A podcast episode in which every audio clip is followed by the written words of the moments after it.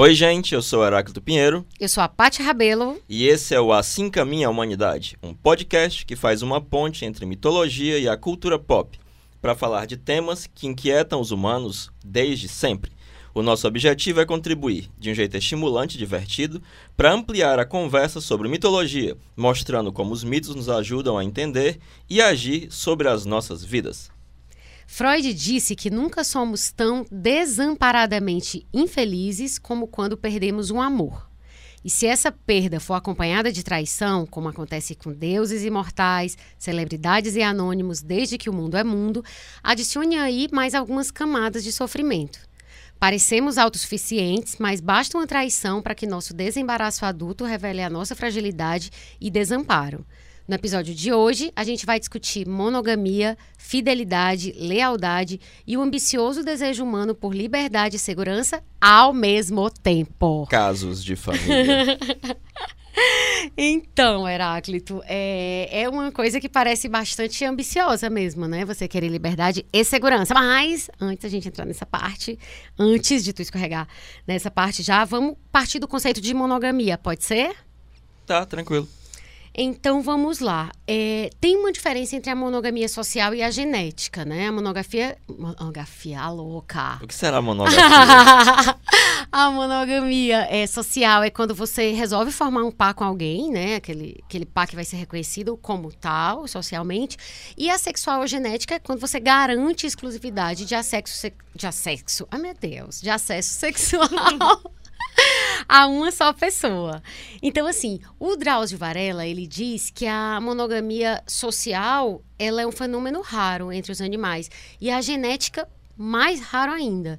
Ele diz que, inclusive, entre animais que são conhecidamente monogâmicos, como o João de Barro, é, a maioria dos muitos, em muitos casos, o pai social não é o mesmo pai biológico. É mais João de Barra quem cria. então, assim, trazendo isso para a realidade dos humanos, a monogamia. Eu só quero falar monografia. Que louca. É, muita gente que está na faculdade vai se identificar aí com esse problema da monografia. Então, mas assim, no caso dos animais humanos, né, a monogamia é uma característica especificamente do mundo ocidental, né? Assim, ela é mais comum como, como norma social no mundo ocidental. E para completar, a gente não tem uma monogamia pura, a gente tem uma monogamia serial, né? Porque assim, você não conhece alguém, uma mulher, e aí faz um par com ela e morre, a não ser que você morra muito cedo. É muito engraçado né? porque quando os ingleses invadiram boa parte da África, né, era muito comum que homens tivessem legalmente várias mulheres. E quando eles proibiram essa prática, houve uma explosão de prostituição e de doenças venéreas. Caramba, não sabia disso. É, é, é engraçado, um, um, tempo atrás eu conversava com um amigo meu japonês chamado Hiroshi, né? Sim. Porque durante séculos a prostituição foi permitida no Japão. E aí teve uma senhora, né, que batalhou para que ela fosse proibida. E aí, quando ela tava velhinha, fizeram entrevista. E aí, você. Uhum. O que é que você acha? Ele, não, eu me arrependo. Não devia ter proibido a prostituição, não. Porque quando eu proibi de existirem prostitutas, todas as mulheres do Japão viraram prostitutas. Nossa Senhora. Essa era a opinião dela, assim. Entendi. Mas no Japão também não tinha... Existia um casamento, né? Porque tinha que ter... Sim. Mas fazia parte das obrigações da esposa conseguir as concubinas do marido. Inclusive quando eram gueixas e tal, não sei o quê. E a relação que eles tinham é uma relação totalmente mediada por um contrato social. Não existe uma relação pessoal entre a esposa e o. Entendi. É como se fosse um prestador de serviço mesmo. É, assim. exatamente. Gente, o Japão realmente está sempre. É, na China era ilegal, mas é, até o período em que acabou a, a monarquia chinesa, era muito comum que pessoas muito ricas tivessem oficiosamente muitas concubinas. Sim. Tinha a esposa e tinha várias concubinas. Inclusive, tem um estudioso, não vou lembrar agora o nome dele, mas ele fala que nós somos monogâmicos porque somos pobres. Que eles, entre os ricos, a poligamia é muito comum, as pessoas têm milhares de, de relacionamentos, inclusive ao mesmo tempo, muitas vezes. A gente não pode ter porque é, a gente até é Até hoje, entre mormons raiz, né? Ah. Lá em Utah eles têm 10, 20 esposas. Então. Eu tive uma professora que ela era iraniana. Sim. E aí alguém uma, hora foi falar, dizendo que era uma coisa horrível, que os caras podiam ter cinco esposas. Aí disse assim, não é assim não, meu filho. Pode ter cinco esposas, mas se ele dá uma Mercedes pra uma, tem que dar uma Mercedes pra, pra todas sim. Se der um Chanel pra uma, tem que dar um Chanel pra todas Pra sim. todas, então. É uma coisa democrática, né? Uma coisa muito igualitária, digamos. Então, é, tem um artigo muito legal que eu li no, no portal português público.pt. Ele fala o seguinte sobre a monogamia. Ele diz: a monogamia é uma invenção recente da humanidade, não tem mais que 20 mil anos, enquanto o Homo sapiens surgiu na África há mais de 100 mil anos. Ou seja, a gente só é monogâmico há- no último quinto do tempo, né? Que a gente está no planeta como espécie. É, Acho que daí é que vem essa falta de costume, né? mas 20 mil anos já é muito tempo. Mas um quinto em termos de, tipo, de, de experiência histórica, tu não acha que é muito recente? Falando É, da espécie, É, né? mas ainda assim é muito tempo, 20 mil anos. Então, e aí ele, uma, uma coisa que o artigo continua falando é, durante grande parte da evolução humana, poucos homens tiveram a oportunidade de procriar, porque o regime que vigorava era a poligamia. No sistema poligâmico, apenas um pequeno número de homens tinha haréns com várias mulheres. E aí, porque mais ou menos a lógica aqui, tu quer explicar? Porque senão eu vou ficar todo tempo falando. Não, vou vai ficar- explicar, fala aí. porque a lógica é, nesse, nesse sistema então poligâmico, não era assim, tipo, todo mundo pega todo mundo. Não era. Eram uns poucos homens que pegavam, que tinham acesso às mulheres. Né? E aí, com isso, esses homens que tinham acesso, que provavelmente eram alfas, esses homens até se divertiam mais que os outros. O problema é que para a espécie era ruim. Porque eram poucos homens, eram menos homens transmitindo seus genes e isso dava menor variedade genética. Eu Então- acho estranha essa tese, porque me lembra um pouco a tese da ordem primitiva do Freud, né? Que ele tira do, do Darwin, né? Sim. Porque ele vai comparar o comportamento dos humanos ao dos gorilas. Eh, e os antropólogos da época e arqueólogos da época disseram, não, comportamento dos humanos é muito mais parecido com o dos macaquinhos do que com o dos gorilas, e os gorilas são uma exceção entre os primatas. Essa questão do alfa, né? É, que tem, que tem um harém de, de mulheres. né? Pois é, agora o interessante é que no caso desse esse artigo especificamente que eu vi, ele era baseado em estudos com o, vendo o DNA de fósseis. Então eles diziam o seguinte, que nesses primeiros nesses primeiros milhares de anos do Homo sapiens, que a gente está contando aqui mais ou menos esses primeiros 80 mil anos, a quantidade de mulheres, a diversidade genética das mulheres era muito maior. É, talvez os homens homens morressem menor. mais, né?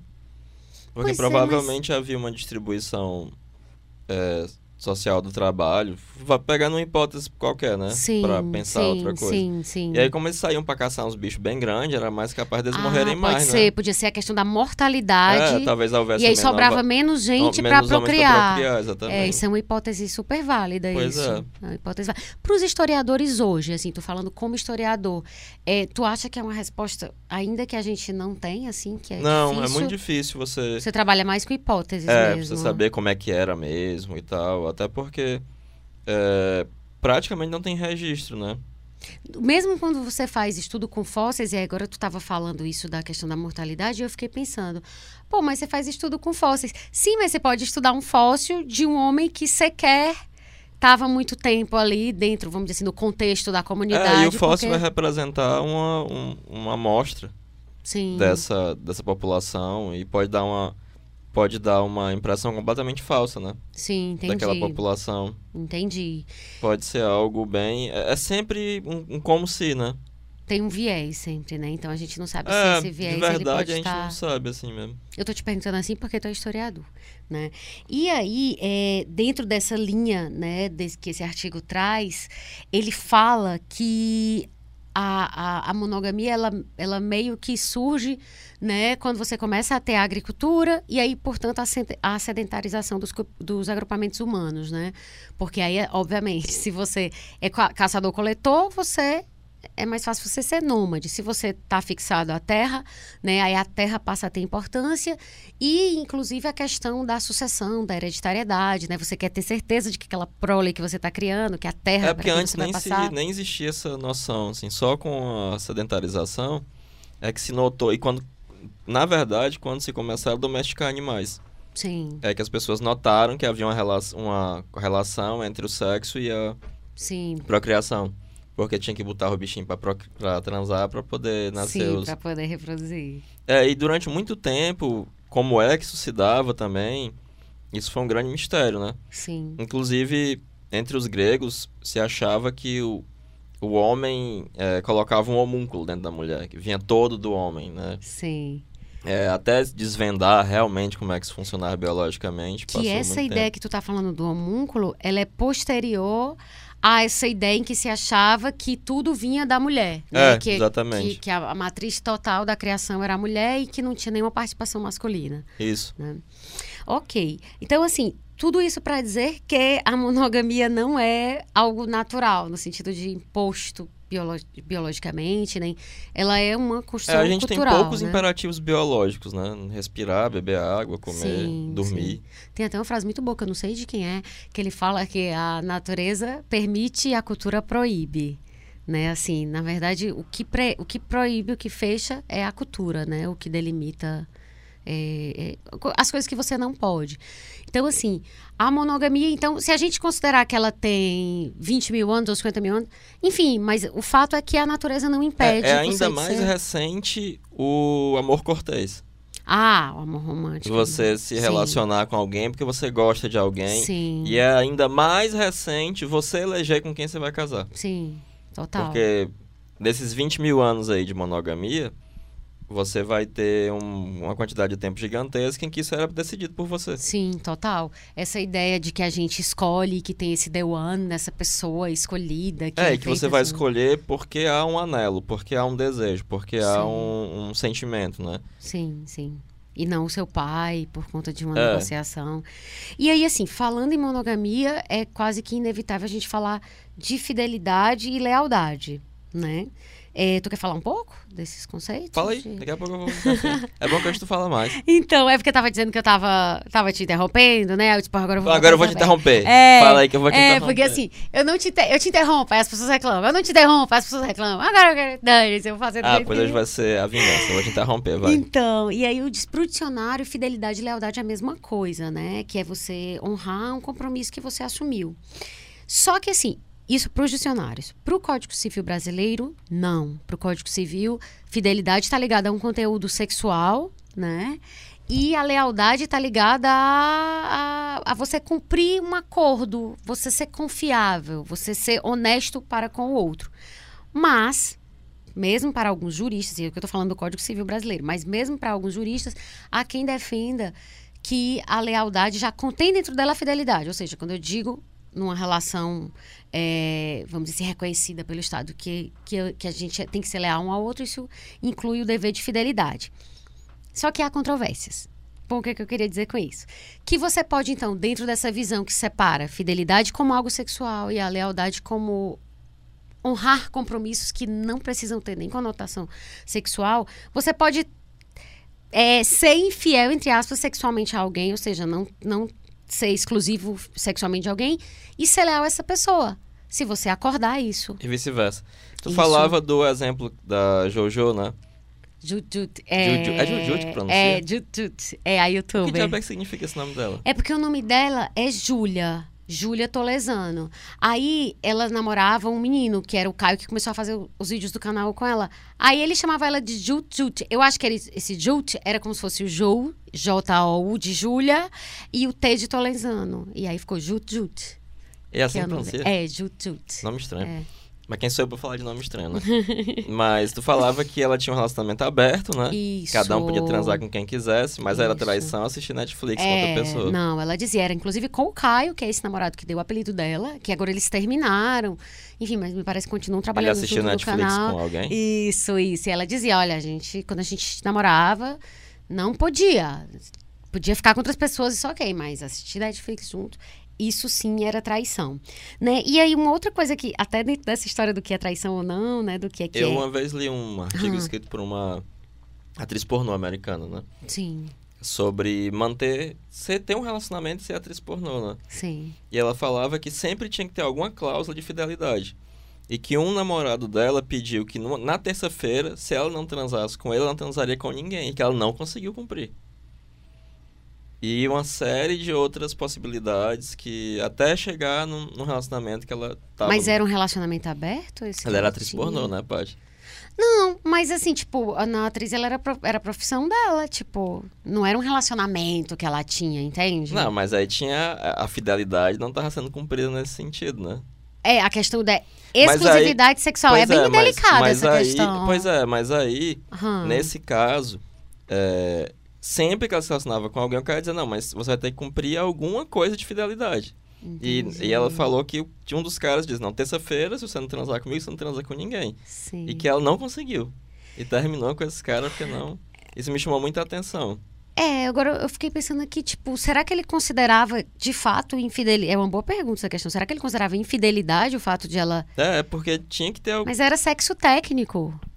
Existe isso, Paty. Não, eu tô dizendo assim, porque era a profissão dela, né? Era sexo técnico, que nem beijo técnico. A pessoa que é ator, ela não vai falar, tipo, ai, você me traiu porque você beijou a boca de outra pessoa. Ela vai pensar que ali ela tá fazendo um trabalho. Nesse caso, como ficariam os ginecologistas, então? Onde está essa ginecologista agora? É, pois é, por isso que eu sou mãe mulheres. Mas tu tá entendendo essa coisa que eu tô falando? Eu tô entendendo, mas eu tô É. achando complicado, né? É, não, eu, tô, eu, tô, eu nunca tinha parado pra pensar do ponto de vista da atriz ou do ator pornô. Então, assim, isso que tu tá me colocando agora é, uma- é um questionamento que tá me surgindo pela É, porque primeira foi um vez. texto muito interessante sobre fidelidade e É. relacionamento, escrito por uma atriz pornô. Interessantíssimo esse. Porque se a gente pensar em fidelidade como exclusividade sexual, aí vem, aí vem a, a camada. Você transar com outra pessoa, ok, é infidelidade, mas é uma infidelidade que o outro pode ter aceitado se você tiver num relacionamento que isso esteja acordado. No caso da atriz pornô, coitada, ela, tipo, é o trabalho Coitada dela. mesmo, né? É, tipo, é, é o trabalho dela. Ela, o que, que ela vai fazer? Pois Tipo, é, e é- e uma pessoa que seja garota de programa também.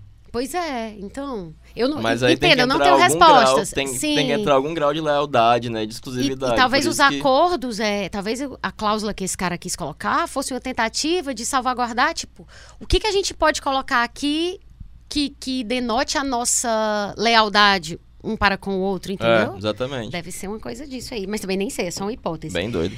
E a, é, eu tava pensando nessa questão de lealdade versus fidelidade. Por exemplo, é, se hoje, quando você começa a namorar com alguém, tipo, um indício de que você tá ok, que, agora, que a coisa é séria, é você deletar o aplicativo.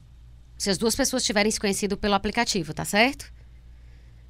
Você, você conheceu a menina pelo aplicativo e tal. Então, quando deletou o aplicativo, opa, tá ficando sério, certo? Se a pessoa disser que vai deletar o aplicativo e tu deletar e ela não deletar, isso é deslealdade. Eu não sei. Bom, mas é um acordo. É isso que eu tô querendo dizer. É, são, são coisas sutis, assim. Eu não tô querendo dizer que há uma regra que vale pra todo mundo. Mas eu tô falando que é um acordo. É assim, tipo, a pessoa chega e diz: Olha, a gente não tá mais no aplicativo e tal. Eu vou sair. Aí ela deleta, aí a outra continua. Aí depois a tua amiga diz: Menina, tu não sabe. Ela.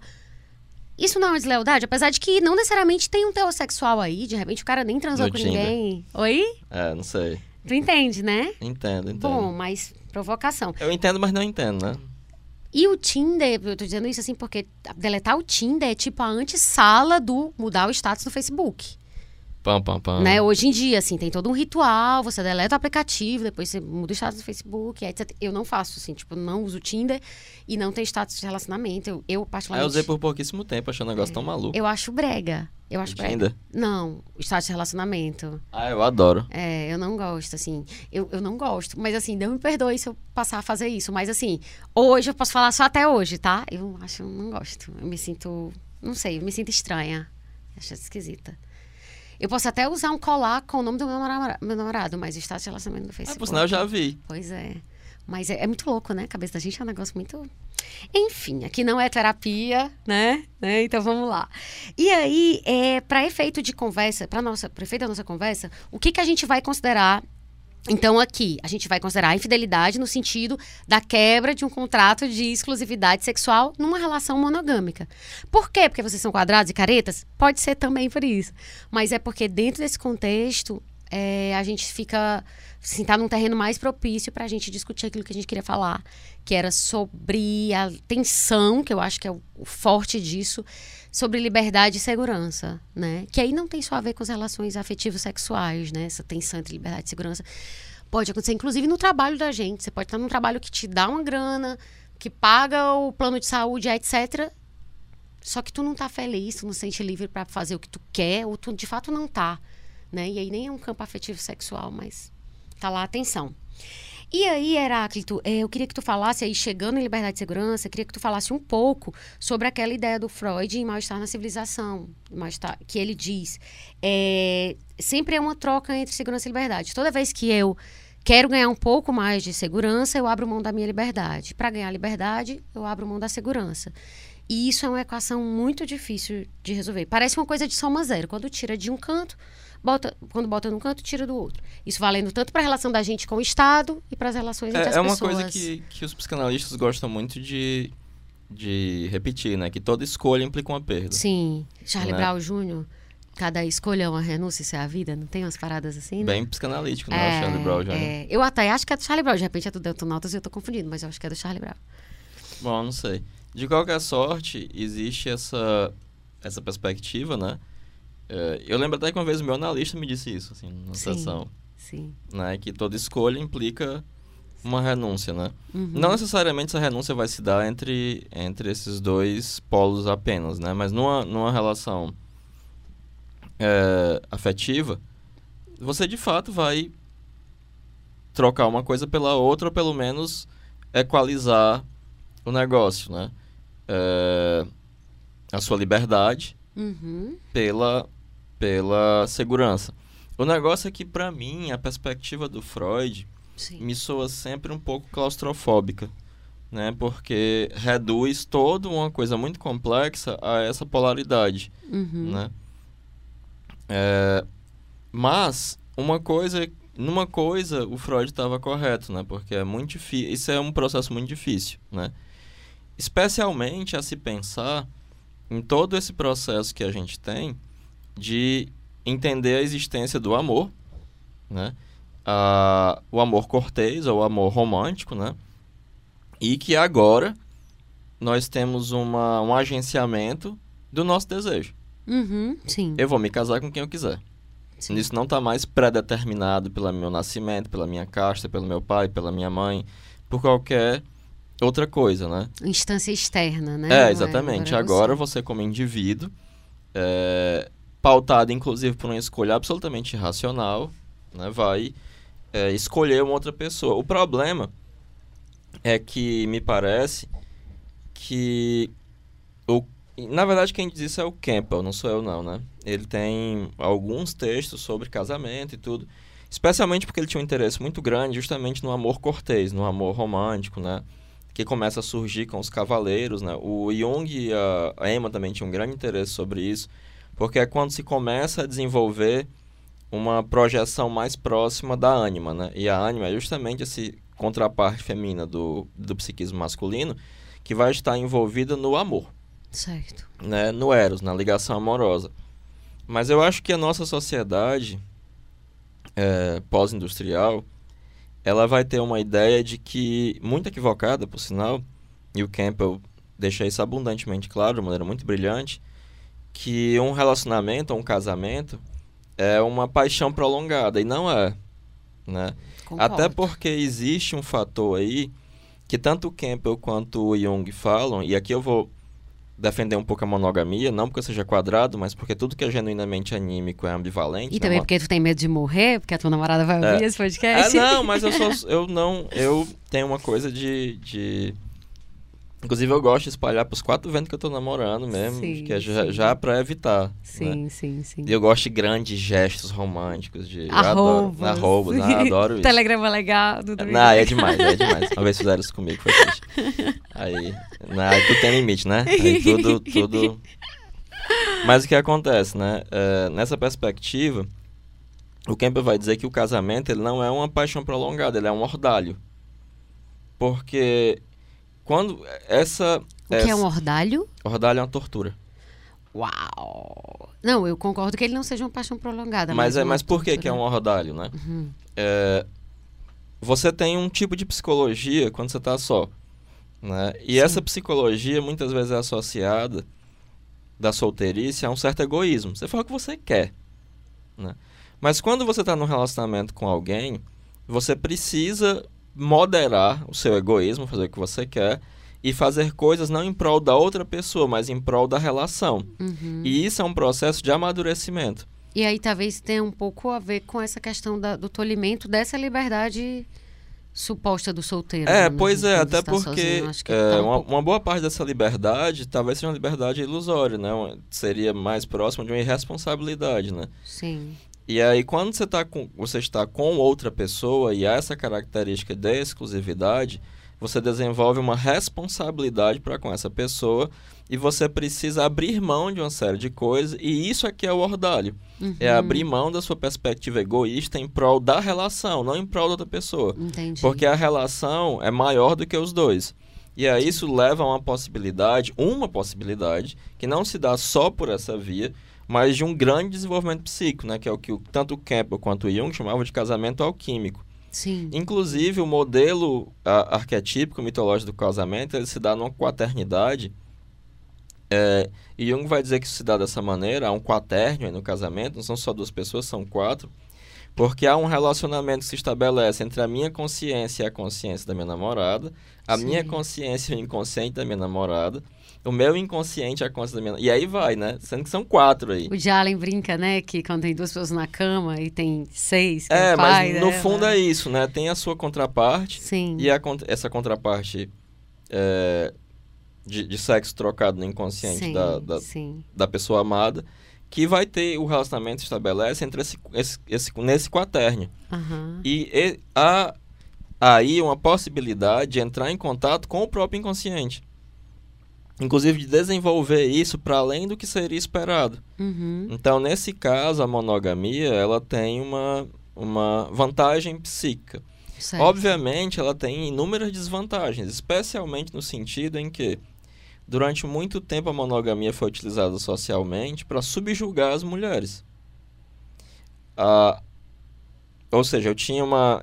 Eu impunha uma série de restrições à mulher, especialmente econômicas, de educação e de oportunidades, e ela era obrigada a casar com um cara, Sim. e aí esse cara tinha o direito de o- né? oficioso de, de trair com quem ele quisesse, e ela tinha que ficar quietinha dentro de casa, né? Uma coisa que o Jung fala no seminário sobre análise de sonhos é que a moral tradicional inclui o puteiro. Uhum. Sim, é fundamental, né? Exatamente, é fundamental. Para que exista. A traição, a infidelidade masculina na perspectiva da família tradicional, ela é fundamental. É constitutiva, É né? constitutiva disso aí. É, perfeito. Teve uma coisa que tu falou que foi sobre a questão da monogamia, é, de que você pode aprender muito nessa relação com o outro, né? Nessa... E aí eu lembrei, tinha um, um orientador meu do Zen, Zen Budismo, que ele dizia, eu dizia, puxa, por que é tão difícil o relacionamento, né? E ele dizia, porque é a das, é, é eu não lembro exatamente as palavras com as quais ele falou, mas tipo, porque é uma das experiências que mais fazem a gente aprender É, na exatamente. vida. é. É a coisa assim que mais pode fazer você aprender sobre si mesmo e sobre né, a sua relação com o mundo é, é um, um relacionamento desse tipo. É, exatamente. Se, especialmente se você conseguir superar as projeções iniciais e ter contato com outro indivíduo. Sim, sim, perfeito. Né? Até porque num relacionamento de verdade, uma mulher não, ela quer também as suas fraquezas. Uhum. Né? Então Agora eu lembrei de uma frase que eu vi hoje. é muito importante que essas projeções sejam, sejam quebradas e você não esteja atuando, né? Porque alguns homens adoram mulheres espectrais, que não têm de fato uma personalidade, que vão simplesmente se adequar à projeção da Sim. ânima, né? Mas eles nunca vão viver isso porque ela vai viver por eles. Entendi. E aí nenhum dos dois vai pra frente. E pode ser um relacionamento monogâmico em que nenhum dos dois vai psicologicamente pra frente, Entendi, né? não tem o crescimento. né? Exato.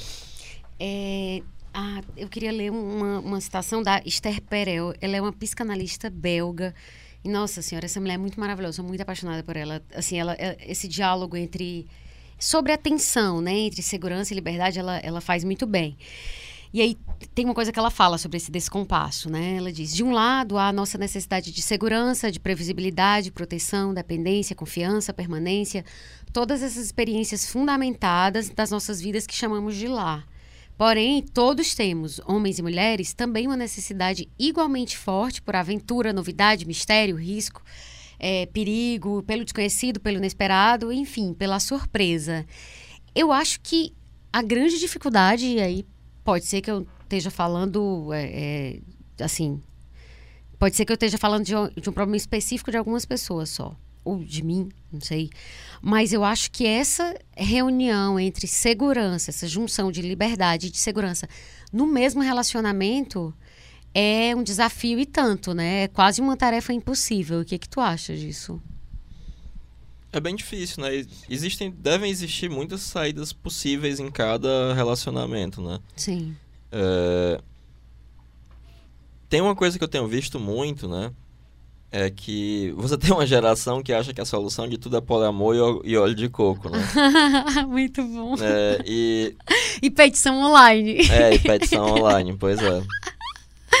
Muito e bom. No, nessa coisa do, do poliamor, assim, como a gente tem essa tradição de 20 mil anos e o judaico, a tradição judaico-cristã, né? Me dá a impressão de que só se multiplicam os problemas, assim.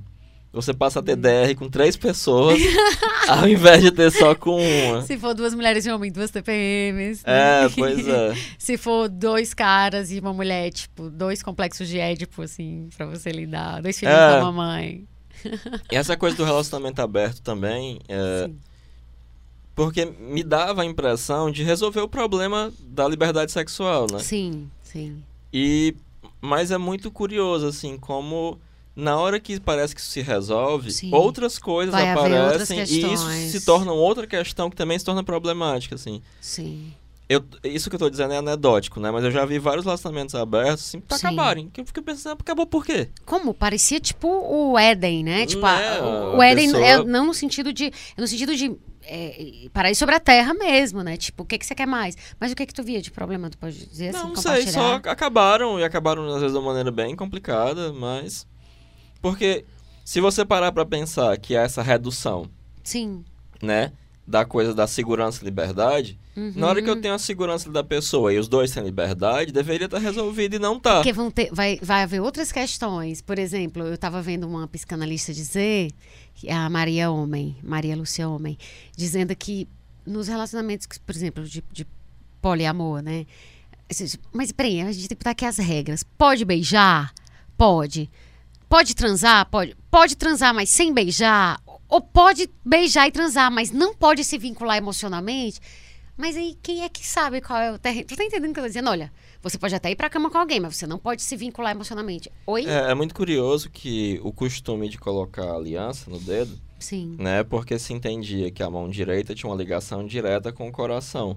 E na hora que você colocava uma aliança, seu coração ficava preso. Uhum. E aí impedia que você desenvolvesse, desenvol... viesse a desenvolver vinculações emocionais com outras pessoas.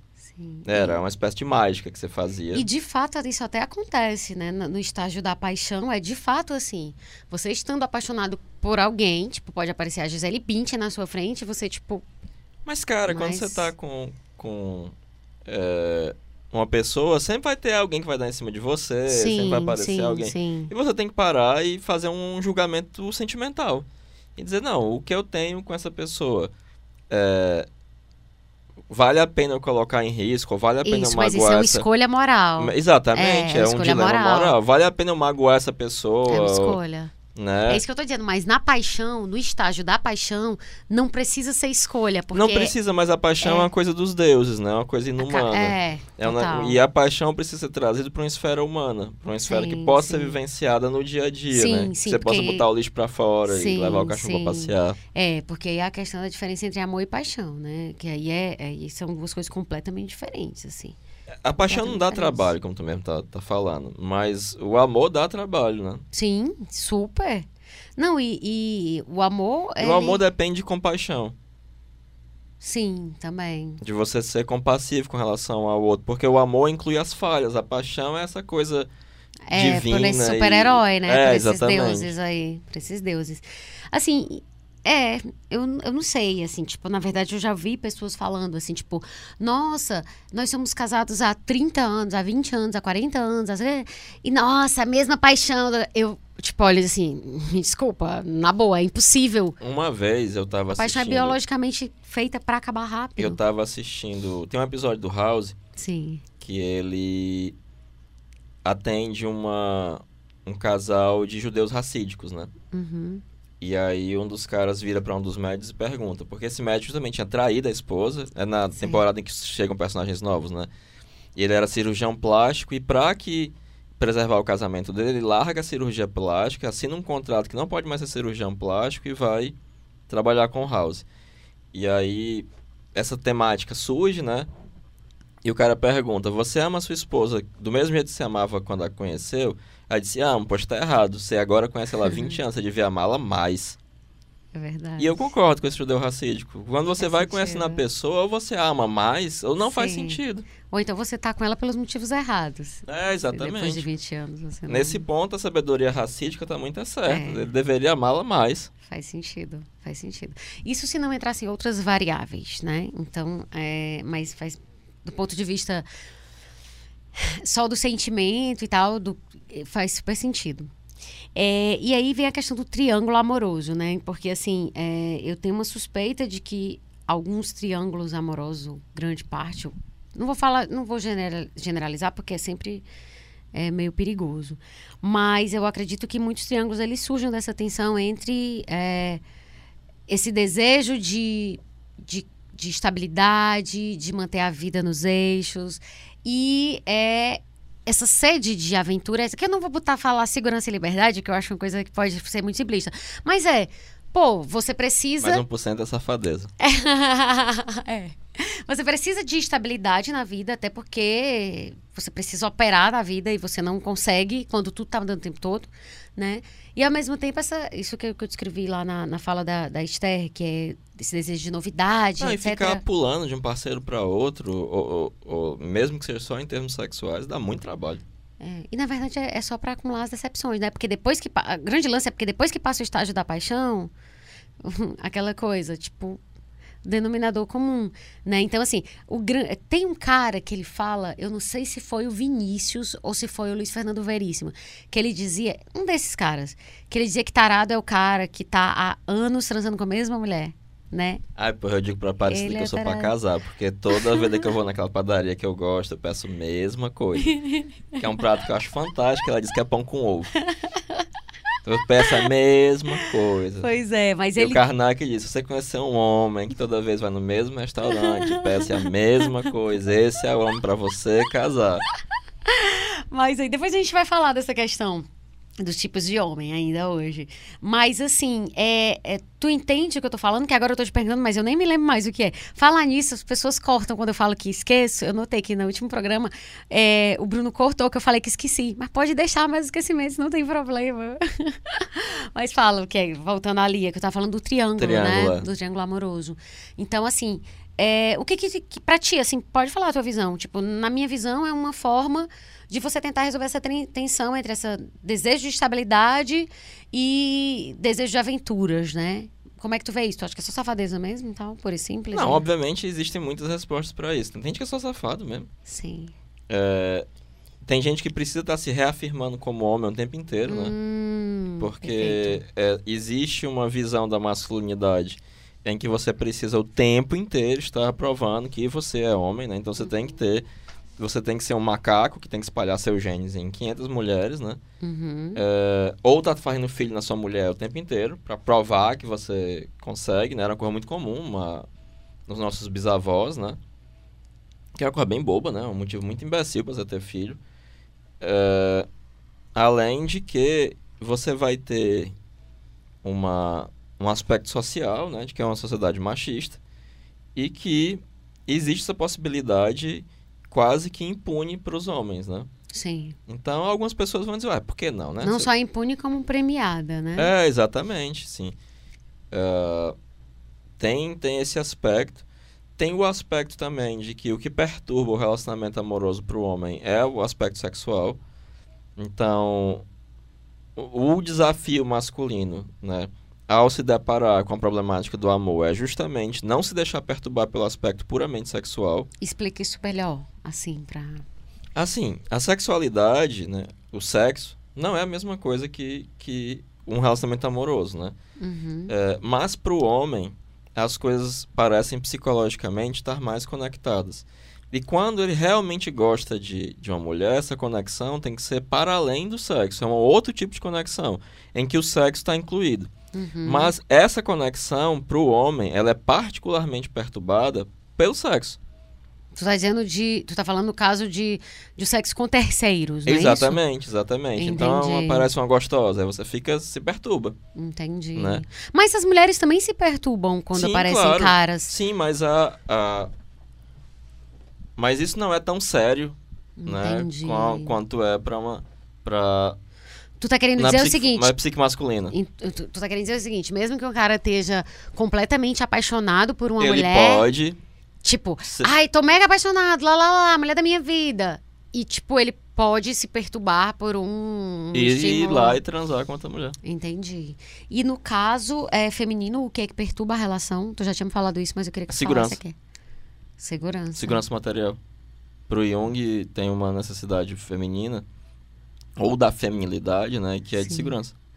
Isso teria uma base da... Ou tu vai dizer que a gente tá sendo... é, Eu não sei, o, o que o Jung percebe é Sim. empiricamente através da, do estudo daquilo que ele entende como ânimos, né? Sim. Que a ânima traz uma perturbação afetiva e sexual e na, na mulher a perturbação que surge, ela é de ordem cognitiva e é, de ter como uma preocupação, especialmente quando muito inconsciente, Sim. de segurança material. É porque eu tava aqui pensando, eu- eu- talvez você evolucionistinha demais, mas pensando do ponto de vista é, evolu- evolutivamente os homens estão mais, vamos dizer assim, eles passaram mais tempo espalhando os seus as suas sementinhas e as mulheres é, elas meio que estavam lutando, sei lá, disputando os, os homens que cuidavam melhor da prole. Talvez. Né? Então, assim, talvez tenha, não está dizendo que é, mas talvez tenha essa descoberta do Jung tenha a ver um pouco com, Talvez. com uma questão aí evolutiva, né? E o que não justifica, também tem outra história.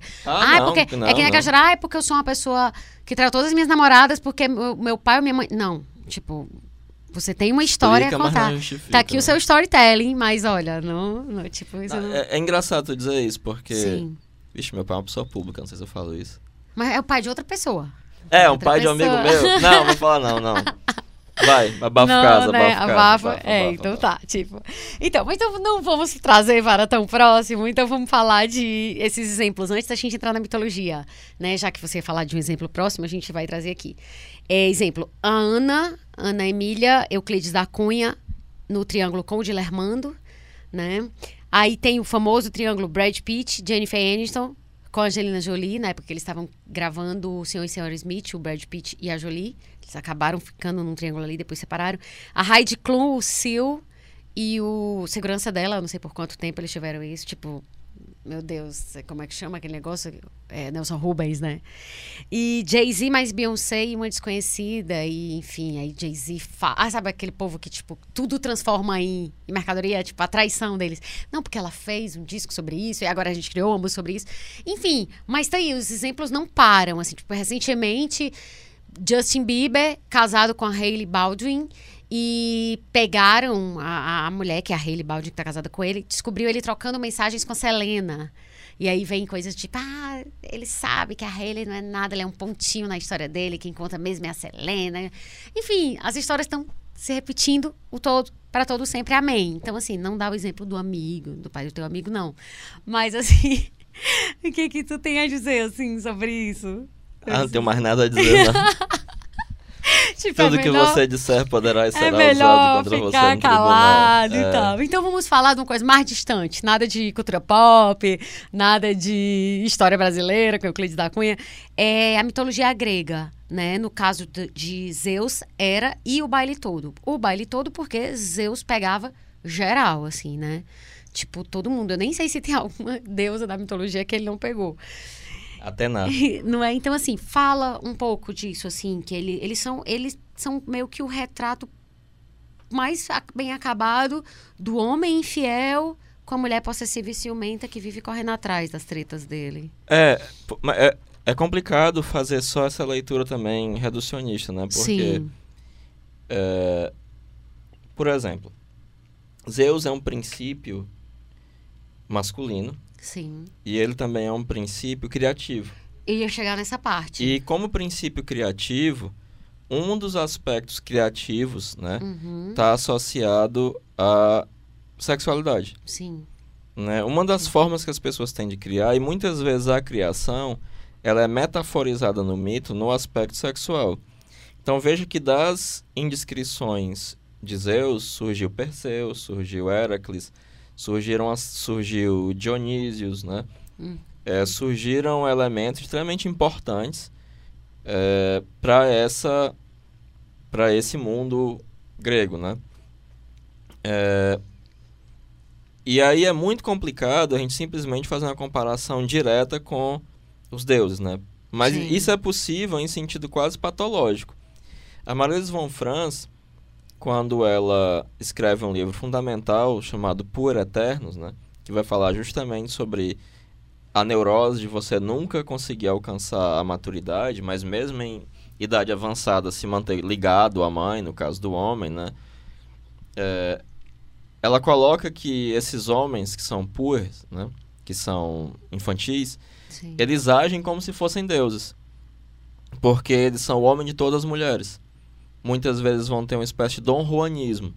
E aí Entendi. esse dom, e você você vê que você tem na vida de Krishna, por exemplo, um momento em que ele tem 100 esposas e ele satisfaz todas as 100 esposas, porque ele consegue, ele é um deus, ele se multiplica. E Uhum. você vê Zeus, por exemplo, que é o baile todo, né? Sim, Mas isso está na ordem dos deuses, entendi. né? Então, se você tá nesse jogo, o Puer, ele não se coloca como um ser humano. Uhum. Inconscientemente, ele age como se fosse o filho de uma deusa. A mãe dele não é só a mãe dele, né? Isso é até interessante, porque uma coisa que normalmente se fala quando se critica os homens galinhas ou que não tomam, entre aspas, tomam jeito, aí fala-se assim, ah, falando é muito infantil. Mas é, muitas não. vezes é um tipo de infantilidade Não mesmo. é? É por isso que a, a, a monogamia, no- em sentido positivo, como eu disse, tudo que é genuinamente anímico é ambivalente. Sim, tem- então ela pode ser negativa ela pode também. ser negativa, mas em sentido positivo ela implica uma maior maturidade.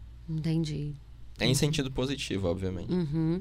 Porque foi bom tu falar dessa questão de que é, reduzir Zeus e Hera, né? O homem infiel e a mulher traída e ciumenta e possessiva, é, faz sentido, porque aí o próximo passo era falar do que, que eles representam psicologicamente, né? Então, assim, o Zeus é essa impetuosidade É, esse princípio do logos, né? criativa, Isso. né?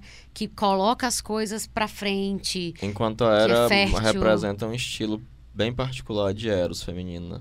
que é a questão da é, ela é assim, ela é a deusa que representa a família, né? Então, assim, ela é capaz de manter as coisas num, num- vamos dizer assim, numa ordem, digamos assim, dentro dessa, desse contexto da, da- Até que a gente estava falando da segurança, né? Ela representa uma estabilidade. E aí tem uma autora que é a Alice Green, que ela fala que Zeus e, E- e, e Hera são dois aspectos da nossa personalidade, né? Esse impulso criativo, é, esse impulso de, de pelo novo. É, os pela- gregos chamariam de um logos espermático, né? Um, um logos criativo, né? Um, um- uma- E, e tu acha que faz sentido isso? São, são dois Faz, aspectos claro. da nossa psique. Tipo, esse lado que, que, que tá, é, vamos dizer assim, tá jogando pra frente, que faz a roda girar, que tá ligado à criação, com esse outro que também é necessário. Isso que te traz pra uma certa estabilidade, que diz, olha, a gente precisa aqui arrumar a casa, porque não é bem assim. É, isso faz sentido pra ti, então, Faz essa, todo essa, sentido. essa visão da, da Liz Green. Que é uma astróloga, né? Pois é, eu nem sei. O texto dela é tão bom. É ela com a. Eu até citei o nome da, da parceira dela no texto, do, nesse livro, que é Viagem através dos Mitos. É, eu não gosto de citar só uma, mas eu tô citando. Acabei que citei só ela. Mas é muito bom o texto delas. É, é um texto gostoso de ler, sabe? Assim. É, eu não tô lembrando agora. Depois eu falo. Mas se tá no, no Google, tá lá. Liz É, Green, não tem Na erro. mitologia grega também tem o outro triângulo que é Festus, Afrodite Pronto. e Ares, né? Era o próximo, Tipo, exatamente. ele, por ser feio e manco, né? Pra compensar, Zeus deu em casamento a última dos cronidas, né? Afrodite. Sim. E aí acaba que ela o trai com o deus da guerra, né? Ela Ares. foi obrigada a casar com ele, não é, É, isso? isso. Ela foi obrigada a casar com ele, ele era, tipo... Eu queria entender melhor, assim, é, uma leitura, assim, é, é, pelo menos a tua leitura, a partir desse, desse triângulo, Afrodite, Hefesto e Ares. Tipo, a lindona, o cara feio e Ares, que é o deus da guerra. É, inclusive. tem uma. É porque uma das versões Hum, para o nascimento de Eros é que ele é filho de Afrodite e Ares, né? Então Isso. ele é filho da guerra, do deus da guerra, né? E guerra em, em grego, Polemos é masculino, né? Uhum. Tanto é que a frase correta do Heráclito, né? Polemos pater pan, é, a guerra é o pai de tudo. Hum, certo. É, o Polemos, Polemos é, Polêmica, vem é, daí, então. mas é, mas é masculino, né? Certo. Então o deus da guerra, a guerra, seria o guerra, né? Uhum. É, é masculino, né? E Afrodite, deles dois nasce Eros, né? Que seria Sim. justamente o deus. Que é a deusa da beleza e o deus da guerra.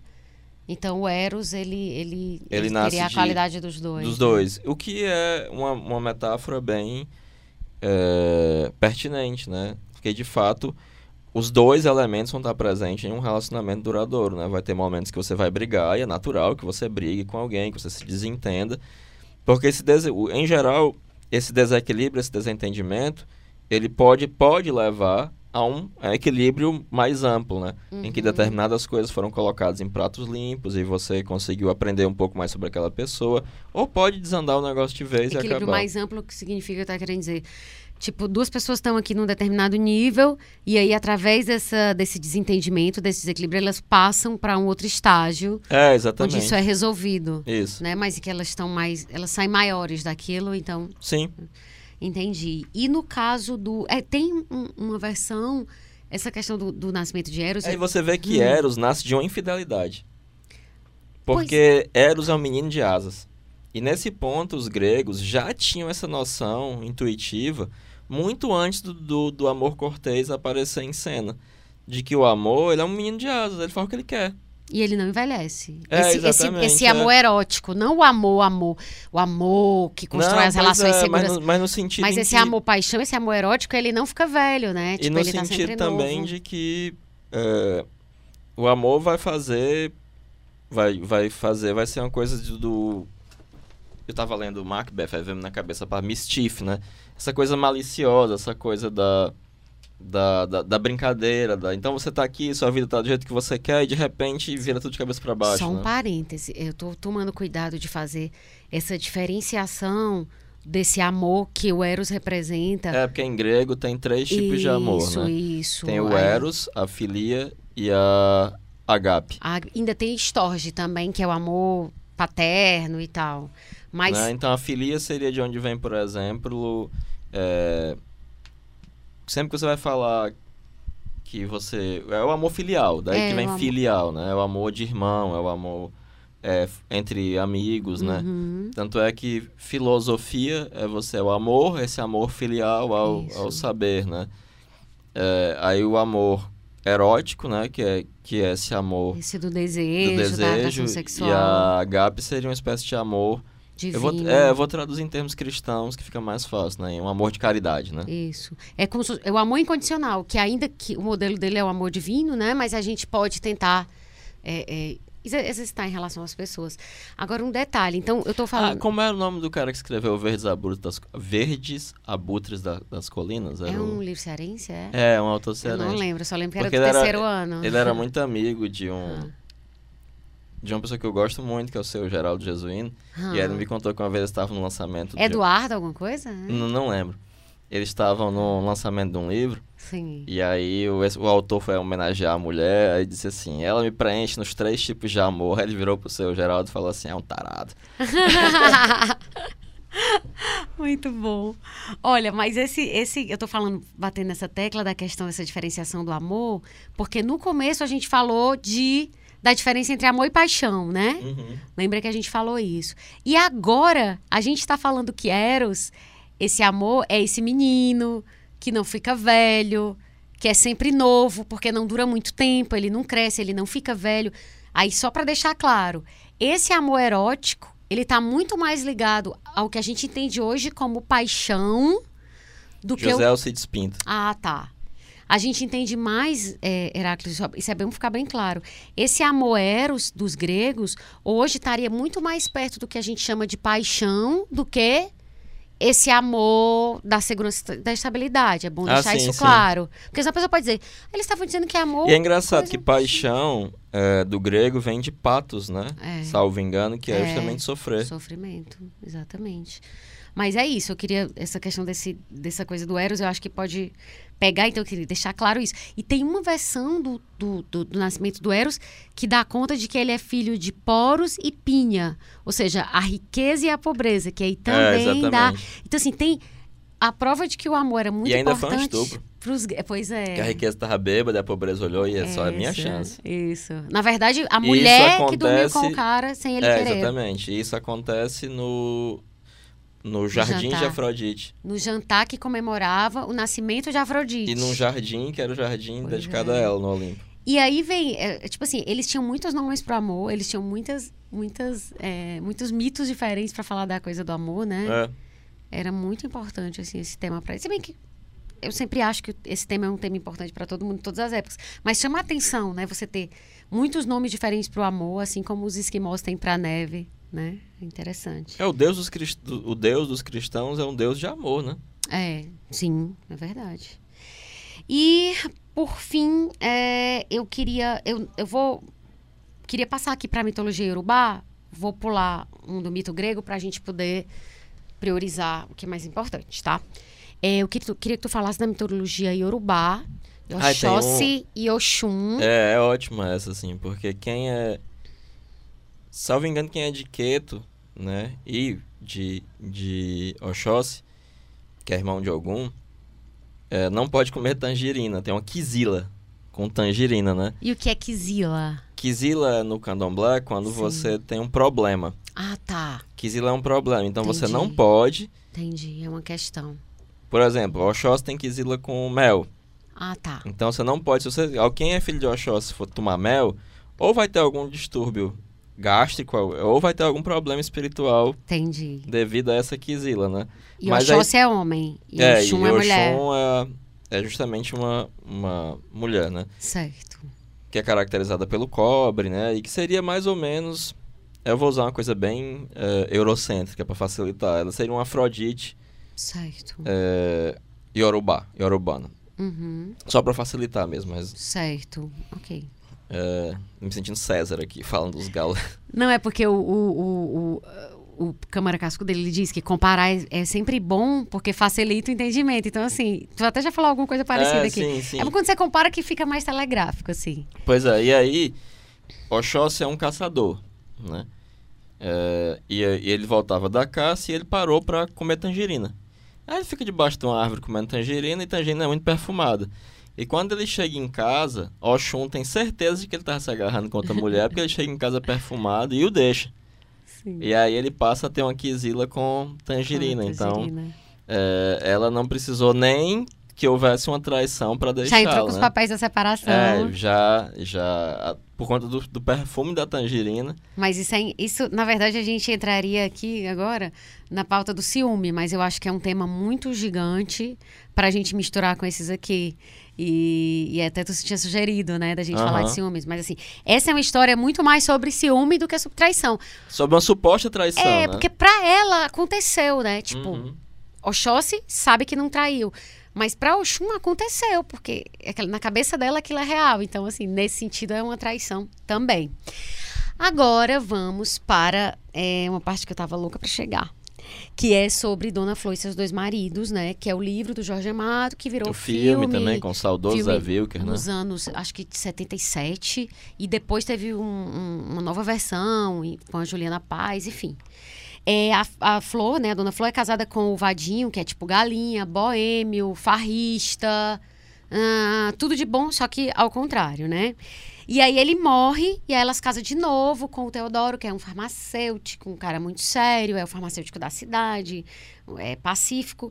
Só que ela começa a ter saudades do Vadinho, que é o antigo marido, e, tipo, que apesar dos defeitos era ótimo de cama, e ela começa a, a ter o retorno dele em espírito, que eu passei a vida toda sem saber.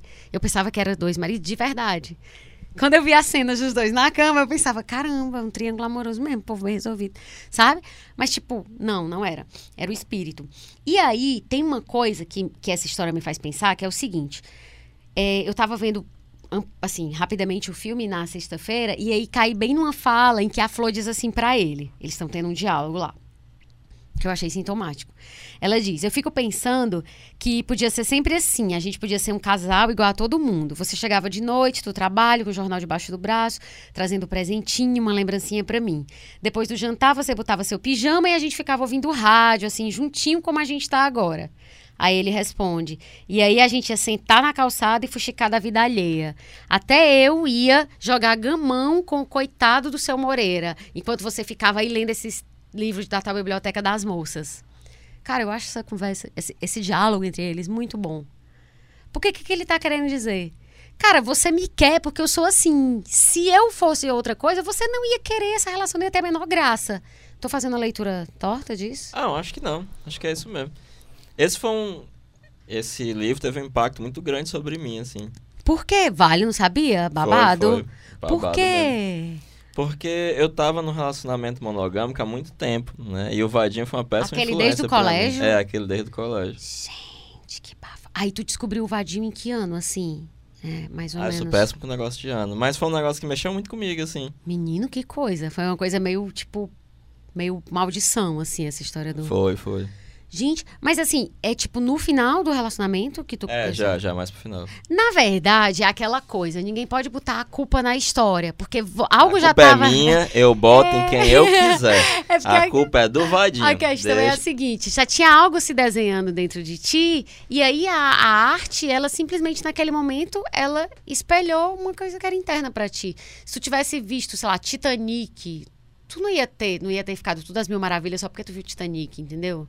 Eu acho. Tu acredita que eu chorei na primeira, vez- na primeira vez que eu assisti o Titanic? Titanic também, chorei. Mas na segunda eu assisti, assisti de novo, né? Pra Sim. entender. Eu disse, mas que filme idiota, como é que eu chorei com isso? aí?" Não, é, ele é idiota. Mas, principalmente se você tiver com dor de cotovelo assistindo Titanic, é tipo a morte. Mas assim, sabe o que, que eu fiquei pensando no Vadinho e no Teodoro? O, é, eu acho que é meio que uma síntese do, do imaginário feminino, assim. Porque toda mulher. Toda mulher.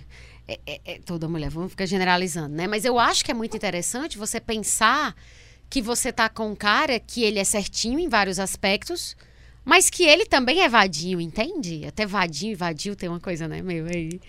Mas eu acho que é, que é parecido com a coisa da puta e da santa pros homens. Me veio essa coisa. É, eu não sei, às vezes me, me parece, assim. Sim. Eu faço uma leitura bem psicanalítica aqui. aqui. Sim. Uma coisa bem histérica da. Tu acha? é, se bem que, que ela Ah. não tá satisfeita, né? Quando ela tem o que ela quer, ela não tá satisfeita. Ah, mas aí é o outro lado. Aí é o outro lado. Não é que ela tinha um que juntava as duas coisas. É isso que eu tô querendo te dizer. O ideal seria que ela tivesse um que fosse as duas coisas juntas, mas não. Ou é um que não, que, tipo assim, que é galinha e etc, etc, e o outro é que é tudo certinho. Na verdade, a solução era ter um que fosse as duas coisas ao mesmo tempo. Não fosse galinha, mas fosse bom de cama e não fosse o irresponsável, entendeu? É pedir muito isso? Eu não acho, não. Não, acho que não. Do mesmo jeito, um homem quer uma, quer uma mulher que seja só santa. Tipo, eu, se eu fosse um homem, eu não queria. Tipo, ai, me poupe. Tá entendendo o que eu tô falando? Tô, tô. Ou, mas é sério, eu tô falando alguma doidice? Não, Paty, tá? Mas não é, o ideal não é Como que... é o nome? A minha memória tá uma bosta, é a idade. Sim, sim. Daquele humorista que era o menestrel brasileiro. Gente, não me lembro. Mas ele era ótimo. Nunca mais eu vi nada dele. Mas ele já morreu? Não, só que como eu nunca mais vi nada dele, eu não tô lembrando É, tipo assim, dele. morreu ou tá na Record, né? É, ele deve estar na Record. É, que ele dizia que o ideal era uma mulher que fosse uma dama na sociedade e uma puta sim, na cama, né? Sim, é, é um velho imaginário masculino. Na verdade, isso... Mas o que tu tá dizendo é, o, é isso aí. Total, é feminino, isso, um- é uma isso. pessoa que seja um, Isso. um lorde na sociedade. Na verdade, o que você, o que você Um tá falando, mas nesse cama. caso não é nem só um loja na sociedade, é alguém que trate ela bem, que, que respeite ela, que não É, o termo que tu usou foi responsável, né? É uma pessoa que que, que tem uma, por exemplo, não é um cara que é bom de cama e que é galinha que fica com todo mundo. Oi? Entende isso que eu tô falando? Então, assim, a grande questão, eu acho aqui, é e volta aquela história lá do, do segu- da aventura e da estabilidade, entende? Eu acho que esses dois caras, no Dona Flor e seus dois maridos, e no caso da puta e da santa, que são essas duas mulheres, eu acho que são dois lados de coisas que. Eu, sinceramente, eu desconfio de um cara que chegasse pra mim e disse assim, eu queria namorar com uma santa. Eu, eu fico assim, tipo, meu Deus do céu, essa pessoa. É um tarado, né? É um Porque como é que ele vai namorar com uma santa, né? Boa, muito bom. E aí. deve ser aqueles é. caras que compra roupa de freira no sex shop. A santa não vai querer namorar com ele. É verdade. No mínimo vai ser não, um eu abuso. sou santa, É. tipo, eu não namoro, né? E o Sex and the City, é, no caso, a Carrie ela é apaixonada pelo Big, um- pra mim eu achei um pouco parecido, assim. Ele é apaixonado pelo Big, que é um. Eles, eles têm um relacionamento difícil, problemática, não sei o quê, cheio de idas e vindas. Aí ela termina. Tipo, ela acha péssimo porque ele não assume ela, não sei o quê. Aí eles terminam, aí ela conhece o Aidan, que é tudo de bom, tipo, lindo. O Aidan é o que tinha o cachorro? Eu não lembro, eu sei que é o. É um o- cabeludo? É, que depois Ah, é. corta. Aí ele é, tipo, lindo, carinhoso, dedicado, sem contraindicações, tipo, perfeito. Aí ela não. Tipo, ah, não, mas. Ok, eu gosto é do Big. E aí ela fala pra Miranda que a ironia é que o Aidan tá agindo exatamente da mesma maneira que eu gostaria que o Big tivesse agido e eu tô me comportando como o Big. Tu vai dizer que isso também é sinal de histerismo, né? Não, acho que não.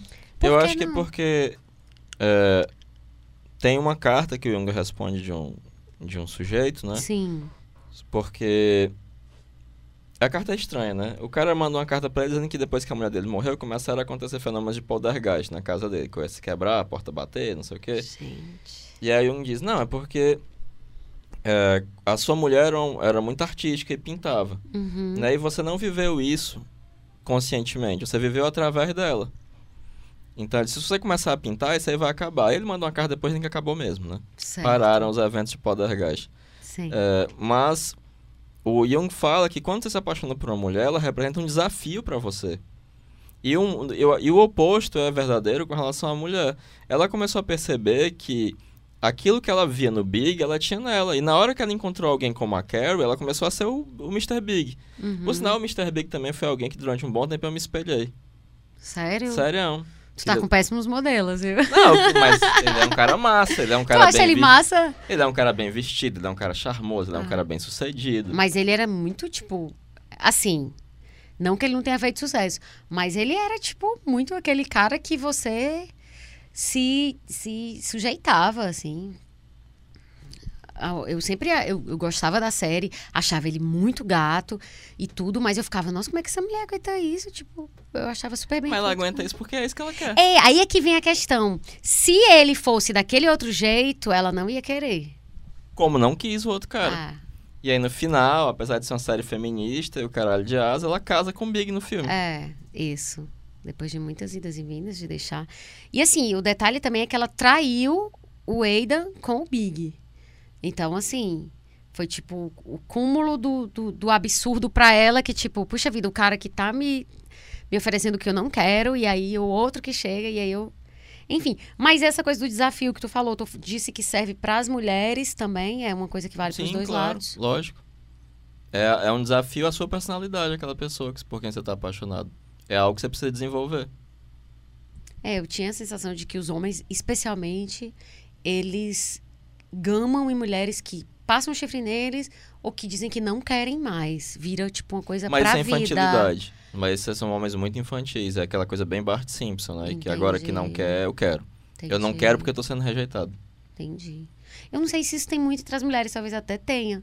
Eu acho que não, as mas- mulheres são menos infantis do que os homens. Eu não sei, mas nos homens Obviamente, isso é muito... não, isso é terrível, né? Porque Isso é muito a quantidade de claro, sim. puerilidade nos homens é muito superior à das mulheres. E tem uma explicação pra isso, assim, tipo, fora a cultura, a educação e... Não sei, a psique masculina é mais frágil do que a psique feminina. É muito difícil. Inclusive, a psique feminina é uma ameaça à psique masculina. Em larga medida. Separar-se da psique da mãe é uma coisa dificílima para um homem, por exemplo. Entendi. E pras mulheres já não é tanto. Não, Separar-se da psique da mãe. Do pai. Não, mas eu tô falando como essa coisa ah, da mãe é primeira. tranquilo. Da mãe é de boinha, de boinha. E do pai é... É. Existem coisas que facilitariam, mas né, é mais tranquilo. Dá pra dizer o que, assim? Coisas que facilitariam em Dá. Por exemplo, Jung achava que a prostituição sagrada na Mesopotâmia era uma, um- uma coisa que ajudava a separar. Porque a primeira relação sexual que a, que a mulher tinha era com um desconhecido no templo de Ishtar. E aí ela casava. E aí, quando ela tinha um problema no casamento, Sim. ao invés da li- libido dela regredir pro pai, que existia, que estava lá, que ela podia realmente voltar, regredia para esse primeiro cara, essa primeira experiência. E esse cara não sabia nem quem era.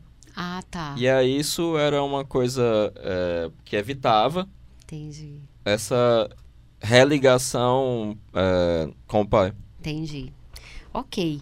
E, por fim, falando de filme ainda, mas o último é o filme Descompensada, que tá na Netflix, que dá vergonha de indicar, porque é guilty pleasure total. Mas eu queria que tu falasse, foi tu que indicou. Eu logo dizendo, ó, foi tu que indicou. Não, mas eu adorei. Eu li, eu li, a louca. Eu assisti e achei super divertido, é entretenimento. E quem quiser filme cabeça, não veja. Mas ele é divertido. Mas Eu achei fala. interessante. É porque assim, é, eu assisto muitas vezes algumas coisas, não no intuito. Por mais que eu goste de cinema, não sou um crítico de cinema, né? E algumas vezes coisas bobinhas descortinam mais o inconsciente da sociedade, ou aspectos ideológicos da sociedade, como prefere o Zizek, é, do que coisas mais elaboradas. Até porque elas estão normalmente pegando. É bem mainstream. Então, se elas vão atrair muita gente, significa que É. tem muita gente se E identificando. nesse filme é assim, é uma, uma- é uma atriz que é até uma comediante, né? Que ela é extremamente promíscua de maneira sexual. Uhum. né? O que que significa? Na verdade, é como se ela fosse um homem. É É, uma mulher que se age, comporta como um homem. exatamente como um homem. Tipo, né? que é uma puta, é uma mulher que tem um comportamento sexual de um homem. De um homem, é, exatamente, pronto. É, E aí até então ela tá super de boa com essa história e tal, não sei o que, tem zilhões de amantes. Sim. E aí ela encontra um médico nerdzinho e começa a namorar com ele. E aí, é, isso ao mesmo tempo em que coloca ela diante uma série de novos desafios, também descompensa ela, né? Sim. É, mas o, o... E é muito interessante a maneira como vai se constituindo o relacionamento deles dois. E, apa- e tem uma série de, de, de personagens que são eles mesmos, tipo LeBron, né? Aham, sim, sim, Que- sim. O filme é bem LeBron legalzinho, James. né? No caso, ela, quando, ele, quando ela é ela, ela começou a, a, tipo assim, a, a não acreditar na monogamia quando ela era criança, né? Os pais estavam se separando e, o- quer dizer, a mãe dela tinha morrido. Eu Não sei se a mãe dela já tinha morrido. Não, os pais estavam se separando. Aí o pai chegou pra ela e pra irmã e disse: Ó, deixa eu explicar pra vocês. Tá vendo essa bonequinha? Vocês são obrigadas a brincar com todas essas bonequinhas na vida? Se tiver outras bonequinhas bonitas na vida, vocês não vão poder brincar? E elas, não. Então ele foi, ele foi construindo todo um discurso que mostrava pra elas que elas poderiam querer brincar com outras bonequinhas e que era tudo ok. E aí ele termina dizendo que a monogamia não é uma coisa realista. E aí ela cresce com isso na cabeça e não se liga emocionalmente a ninguém, né? É, que é, é, tipo assim, ela virar pegadora e tal. Ou seja, ela se comporta exatamente como um homem comum. Um homem.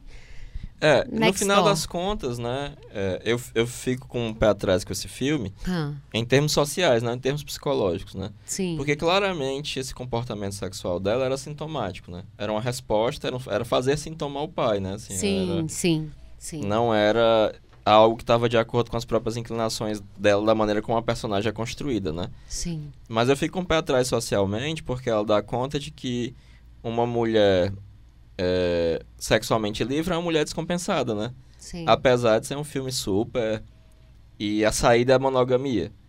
Apesar de que, em termos psicológicos, né, o filme é muito preciso, Uhum. né? Porque, de fato, me parece... Porque, assim, é, pode parecer uma coisa conservadora da minha parte, mas um comportamento tão promíscuo é um negócio que poucas pessoas têm condições de manter de uma maneira saudável. Ele, que ele não, é, ele não é sustentável. Porque você não estabelece relação com ninguém. E muitas vezes. Fica com uma coisa de quem não tem sentimentos. É. Aí isso acaba sendo uma coisa de. É. Ou mantém seus sentimentos em um estágio muito infantil, não desenvolvido, né? Sempre preso à figura da mãe. Tu percebe isso na homem. clínica, sim? Muito. Aí o que, é que acontece, né? É, acaba que me parece que quando é, há a possibilidade da mulher não ser tão controlada sexualmente, ocorre uma enantiodromia. Né? Ela Sim. vai pro oposto. Sim. Né? E esse oposto ele é só o negativo do que, daquilo que era. É uma, é uma posição tão unilateral quanto, mas o inverso. Ou seja, o que tu tá querendo dizer não é há. que, Porque no quando caso dessa personagem especificamente. me parece haver esse caso dessa nantiodromia. E que quando ela conhece o nerdzinho lá médico, existe uma. Abre-se ali uma possibilidade dela encontrar algo das próprias inclinações. Entendi. Mas me parece que em termos sociais também é, vai dar conta disso, né? Porque não que a, a liberdade sexual seja algo exclusivamente masculino, Deus me livre de dizer isso. Mas veja, durante muito tempo a liberdade sexual foi entendida E que eu sublinho isso como uma característica masculina. Sim. E no momento em que é, se abre, se rompem os grilhões femininos, me pareceu que muita gente, no caso as mulheres, resolveram imitar os piores comportamentos masculinos, né? E aí leva a uma enantiodromia. Que a E- enantiodromia significa você ir É, pra uma posição oposto, psicológica não oposta. uma... Mas é, no- é normal, é natural que isso aconteça, que o pêndulo primeiro vá para um lado, depois vá para o outro, Sim. antes de encontrar... Tipo, exemplo aqui, trocando para um exemplo mais simples. É, no caso, uma pessoa que está muito sedentária, muito se alimentando muito mal e está muito gorda. Vira vegana e quer convencer todo mundo a ser vegana vegano. lá, vira tipo evangelista, tipo, não é? É tipo isso, assim. É, né? tipo isso. Certo. Você É, vai obviamente, é, respostas psicológicas como essa são dificilmente generalizáveis, porque Uhum. existem inflexões individuais e variações, né? E toda generalização é muito complicada, especialmente em termos psicológicos, né? Mas esse filme em particular, meio que, que em termos sociais eu fico muito com o pé atrás, porque a resposta final que ele dá é super conservadorazinha, né? Sim, sim. Mas em termos psicológicos, ele parece delimitar um problema muito preciso aí. O que tu tá querendo dizer é o seguinte, em termos sociais ele te preocupa porque ele tem uma mensagem que reproduz as mensagens de praticamente todas as comédias românticas, É, né? exatamente. Você vai ser feliz se você se ajustar ali, encontrar um príncipe encantado e pronto. Mas é, para, é uma contradição, então, que tu diga que esse filme, Descompensada, ele te pareça preciso do ponto de vista psicológico, mas te preocupa do ponto de vista social. Me explica como é que se resolve essa contradição. Eu não sei Então, resolver essa contradição, não. Até porque o, o rapazinho do filme, né, o médico, ele é quase a, me- a menininha do filme, né? Sim. Teve sim. pouquíssimos... Tem até um diálogo muito interessante. Três. Ele só teve três Só mulheres. né? É, eu também, também fiquei, ela respondeu, eu também fiquei com três, Três, né? garotos. Tipo assim, quantas mulheres você já ficou na vida? Três. Três mulheres só. Ela eu É, também eu já fiquei com também, três eu mulheres. Ele eu tô falando de homens. Mas assim, não te. Eu tô te fazendo essa pergunta do paradoxo, porque assim, se tu fala que ele é preciso psicologicamente, o que tu tá querendo dizer é que ele descreve bem uma realidade Sim. da sub- subjetividade dos indivíduos hoje. Mas te preocupa em termos sociais, porque. A men- a- o, o aspecto ideológico da mensagem. Entendi. Mas Porque não- ideologicamente Sim. ele parece me, me, me transmitir a mensagem de que Sim, liberdade sexual na mulher é uma é um, descompensação. pro- um problema. Em inglês é até train wreck, Trainer, que é descarrilhada. descarrilhada. É. assim, a vida dela só entra nos trilhos quando ela chega na monogamia. Mas a construção psicológica da personagem é muito bem feita. Nesse sentido, inclusive com a- o sintoma relacionado ao pai, né? Entendi. Ah, então o que tu tá querendo me dizer é que essa mesma subjetividade, essa, mesma forma de ser dessa personagem, com essas mesmas características psicológicas, ela, poderiam, ela poderia ser usada em outro tipo de narrativa, o que tu tá querendo dizer, que não Não, essa confirmasse narrativa esse viés sociológico. é porque foi, véio, é tranquilo, né? A construção é super bem feita. Uhum. E de fato, quando ela encontra essa estabilidade, ela encontra com ah, os próprios sentimentos, digamos assim, né? Com esse carinha e tal, né? É, é engraçado, ela tem até um caso com um alterofilista, né? Sim. E aí o cara é sim. mó bocó e meio gay. Que é o cara que são é, super. Ele é super é, emotivo, né? É. E aí fica dizendo que quer casar com ela, que E ela quer ter diz, filhos. não, cara, eu tô pegando a geral. Ele, poxa, cara, achei que o que a gente tinha era sério e tal. É, Na verdade, assim, ele, o filme também faz isso com os papéis masculinos, né? Ele coloca o, o, o que é. É, os papéis que masculino, tradicionalmente estariam, seriam da, da- das mulheres, ele Isso. coloca homens nesses papéis. Isso, exatamente. Hum. O cara que quer a história de amor, casamento, filhos, uma casa no É. subúrbio e tal. É isso, então, é, é, eu acho. Mas é um filme que vale a pena. É, não era, não era das dicas, mas se você quiser assistir, né? Não era uma das dicas. Não que eu esteja indicando, mas já indicando, né? Não tô dizendo nada, né? E é isso. Então, assim, a parte das dicas especificamente, é, se você quiser ver, né, ler e assistir mais sobre monogamia, fidelidade e desejo, é, as dicas de hoje são. Tem uma coisa que a Esther Perel, que é psicoterapeuta, que eu já falei aqui, já citei, que ela é uma psicoterapeuta belga que trabalha em Nova York, ela fala uma coisa interessante numa das palestras dela. Ela diz: Por que o sexo faz bebês e bebê significa um desastre erótico para os casais? exclamation point. Ela pergunta isso, né? E aí ela costuma estudar a tensão entre as necessidades de segurança e de liberdade nas relações humanas. Isso que a gente falou aqui no decorrer do episódio. E na palestra O Segredo do Desejo em um Relacionamento Duradouro, ela fala exatamente disso e assim, eu considero imperdível, eu já vi muitas e muitas vezes, eu não tenho outra palavra para definir, é imperdível mesmo. E tá no YouTube. E aí eu recomendo também dois livros da, da Esther, que são Sexo no Cativeiro e Casos e Casos, é, repensando a, a infidelidade. Os dois já têm publicação em português. E a outra dica é o livro A Cama na Varanda, que é da Regina Navarro Lins. É, a primeira edição é de 97, mas 22 anos depois o tema continua atual demais, assim, que é a insatisfação que predomina nos relacionamentos amorosos e sexuais modernos. É, o Karnal tem uma piada de dizer que o casamento é que nem o submarino, pode até flutuar, mas foi feito é, para afundar, né? ele fala isso, é verdade. O Karnal, ele tem uma, um, um ranço, né, com a ex dele, assim, quando, todas as vezes que ele cita, tem aquela história do cérebro, né? É e do coração. Eu até citei no meu livro, achei tão curioso. É verdade, eu, eu, lembrei que eu tinha visto, eu pensei que tivesse me falado aqui no podcast, mas foi exatamente no livro. E é isso. Tem mais alguma coisa, Heráclito, que tu quisesse falar, assim, de fechamento desse assunto? Não, sigam, nos sigam nas redes sociais. No Instagram, que eu nunca lembro o nome. Que nunca é... lembra. Assim, underline caminha. Assim, underline caminha. Então é isso. É, pode seguir a gente no assim, underline caminha no Instagram. É, também pode seguir no Spotify, no Deezer, no iTunes, é, fazer avaliações, se possível. É, e... Eu tenho um canal no YouTube também. Ah, é verdade. Fala. É o meu nome, Aracta Aragão Pinheiro. Fala sobre essas coisas que a gente fala aqui. E, e, o blog também? Ah, é, tem um blog também, tem um monte de texto lá. A lâmina e o coração.blogspot.com. É. E é isso, aqui a gente encerra o 11 episódio do Assim Caminha a Humanidade, um podcast do grupo O Povo. Roteiro. Pati Rabelo. Consultoria. Eu, Heracto Pinheiro. Edição. Bruno Melgácio. Áudio. André Silvestre. Coordenação de produção. Chico Marinho. Estratégia digital. João Vitor Dumar. É isso. Muito obrigada por ficar com a gente até aqui e até a próxima segunda-feira. Tchau, gente.